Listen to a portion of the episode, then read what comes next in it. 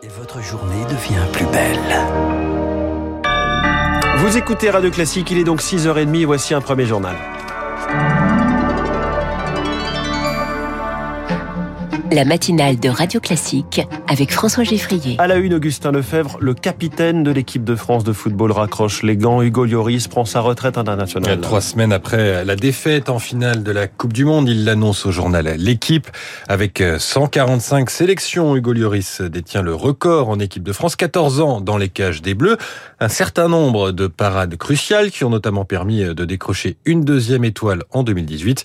Bravo et merci, réagit donc sur Radio Classique Pascal Olmeta, lui-même ancien gardien international. Faut savoir dire euh, stop et puis le corps ne suit plus. Les blessures font que la petite clochette nous rappelle à l'ordre. Mais c'est beau de terminer euh, l'équipe de France à 36, 37 ans. Euh, c'est le rêve de tout joueur. Il tire sa révérence en équipe de France sur une belle, belle, belle note et il faut retenir que ça. Il a montré ce que les gardiens de but ont de meilleur, c'est la simplicité, la folie. Il a prouvé par sa longévité, par son sérieux, parce que un gardien de but, il faut être vraiment sérieux parce qu'on prend plus de coups et on a besoin de plus de travail que d'autres. Ben ça, c'est un exemple et je crois qu'il n'y en aura pas beaucoup comme ça.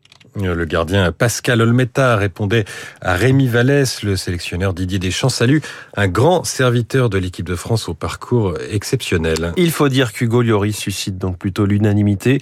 Tout le contraire du président de la fédération, Noël Legrette. Ce dernier a présenté des excuses hier à Zinedine Zidane après ses propos peu amènes qu'on a entendus il y a quelques instants sur l'ancien star de l'équipe de France. À force de multiplier les cartons jaunes avec ses propos polémiques, la ministre Oudéa, Amélie Oudéa-Castera a sorti le rouge hier en conférence de presse. Aujourd'hui, je fais un constat de faillite avec une parole en roue libre, avec une parole qui flanche et qui flanche parfois gravement et de manière répétée. Ce constat, il nous a tous choqués, il est désormais évident et je pense qu'il est important que le COMEX de la Fédération française de foot s'en empare, s'exprime, se positionne dessus. Bref, à 81 ans, c'est l'heure de la retraite, estime la ministre. Si elle fait référence au COMEX de la Fédération, eh c'est qu'elle n'a pas la main, elle, directement sur la situation. Le ministère mène en revanche un audit sur les pratique managériale de Noël Le Gret. Il est euh, entendu aujourd'hui par cette mission pour répondre d'accusations de sexisme. Nouvelle journée de mobilisation à l'hôpital. Force ouvrière et l'UNSA appellent à la grève aujourd'hui. Il y a eu le Ségur de la santé, il y a eu les vœux présidentiels à la santé, c'était vendredi. Et sur le terrain, toujours, l'épuisement du personnel. À Pontoise, dans le Val d'Oise, 90% des soignants des urgences sont en arrêt maladie depuis hier et jusqu'à dimanche. C'est la première fois que la crise prend une telle ampleur en région parisienne, alerte Éric Boucharel, secrétaire départemental UNSA Santé. En fait, ça s'entasse. C'est comme euh, si vous aviez un barrage où on ne peut pas évacuer l'eau au fur et à mesure, mais que euh, en amont, ça continue à arriver. Avant les fêtes de Noël, il y a des jours, on est à 48 heures avant d'être vu par un médecin, ce qui est quand même compliqué pour un service d'urgence. Beaucoup de monde, ont, j'allais dire, en double fil sur des brancards euh, dans les couloirs en attendant d'être vus. Et euh, voilà, les collègues qui allaient de moins en moins bien, qui pleuraient sur leur temps de pause parce qu'ils ont l'impression de pas faire leur travail correctement. ils ont peur de rater quelque chose d'important et d'avoir des morts sur la conscience. Perte de valeur, perte de sens. Et du coup, même les plus costauds d'entre eux, les plus anciens, les plus expérimentés, ils ont tous craqué en termes de risques psychosociaux. C'est une catastrophe. Un propos recueillis par Marine Salaville. Les urgences de Pontoise ne sont pas fermées, mais presque tous les patients sont transférés vers d'autres hôpitaux. Une réunion est prévue aujourd'hui entre la direction et le personnel. Jour J pour la mère des réformes. Voilà une formule typiquement journalistique que vous allez beaucoup entendre aujourd'hui. La première ministre Elisabeth Borne présente en fin d'après-midi le projet de loi finalisé. Deuxième mandat pour Emmanuel Macron, deuxième tentative pour réformer les retraites. Alors plus question euh, de tout changer au système, il s'agit là d'ajuster certains paramètres, report de l'âge légal de départ, revalorisation de la pension minimale à 85% du SMIC, peut-être pour tout le monde. En tout cas, l'objectif du gouvernement est d'aller vite. Lauriane monde, les effets pourraient se faire sentir dès cet été. Le 1er juillet 1961. Si vous êtes né après cette date, la réforme va vous impacter dès cet été, que vous soyez fonctionnaire, salarié du privé, avec une carrière à trous ou commencer après de longues études.